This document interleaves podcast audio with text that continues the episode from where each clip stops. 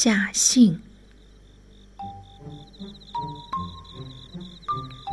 一天晚上，头疼发热，夜不能寐，遂起身漫步于庭院之中。黑树森森，月光下漏，青碧如雨。行至井畔，放下井绳汲水。月光在水桶里摇曳闪烁。聚水入口，吸几片月光，遂将余下的水倒在地上。月影也跟着滴滴答答的掉落下来。啊，真是太美了。于是打一桶，又打一桶。我把三桶水泼洒在地面上，然后在虫声和树影之中伫立良久。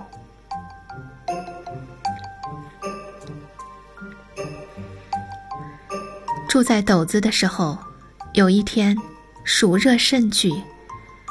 头戴麦秆海水帽，赤条条的摇着小船，独自驶向前川，一个没有人烟的地方。这里是两股支流汇合之处，水藻间有深水潭，是鱼的巢穴。把小船停在这里一看。有的坐在船上垂钓，有的读书，也有的摆下钓丝，躺在舱板上睡午觉。等醒来一看，钓竿早已被鱼拖走了。有时，也能钓到七寸长的虾虎鱼。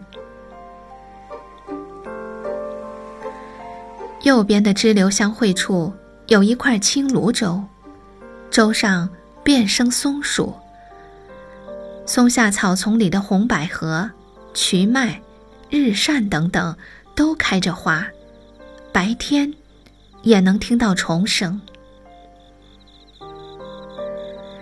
洲的四周尽是软沙，有时把小舟泊于此处，登舟采摘一些红百合回来。有时朝阳流子。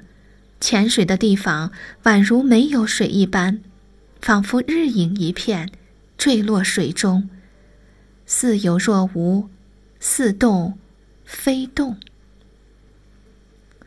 审视之，是青虾在巡游，它们通体透明，群集一处，清如水色，遂难辨认。它们一旦巡游。如黑影在水底移动，这时方可知晓。仔细一瞧，看芦根上、浅水沙滩上，也有它们在游动。伸手捉来，须臾间，便可捡到一篮子青虾。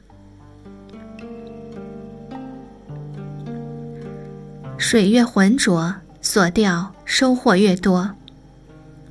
多雨的日子，穿一件衬衫立于河中，将钓竿插入水中，同水面保持四十度的斜角，静等鱼来。河水浑浊成灰黄色，如膏油一般。钓竿和钓丝倒映在水里，雾和影形成一个不规则的三角形。站在水中久了，双腿像木桩一般。有时有螃蟹什么的会爬到腿上，倒也觉得好玩儿。忽然，天空蓦地昏暗下来，一滴雨点落在水面上，画了一圈蛇眼纹。接着，噼噼啪啪落得紧了。一圈圈水纹交织在一起，最后大雨哗然有声，水面顿时荡起叠叠细浪。抬眼一望，空中的水晶帘一直垂到河面之上。小平一带的山峦薄暮冥冥，附近的松林若隐若现。不久。雨住了，河水越来越浑浊了。松林吸饱了雨水，浓绿的树影映在河里。水珠顺着鱼竿和钓丝滴落，河面上荡起了一圈圈波纹，不断的向外扩大开去。归来时，鱼篮里装满了鳗鱼和虾虎鱼。大人小孩三四个人到远海去钓鱼。不一会儿，富士这面山路紫铜色的云层底下，传来了嘤嘤雷鸣。然而，海面上却静悄悄的，风平浪静。向大岛方向眺望，听船老大说，骤雨就要来了。可是，我们眼里什么也没有发现。啊！来了来了，到底是来了呀！船老大正说着，洋面上立时暗了下来。八里远之外，一只渔船下了帆，狼狈驶来。周围的水面上荡起了粼粼细浪。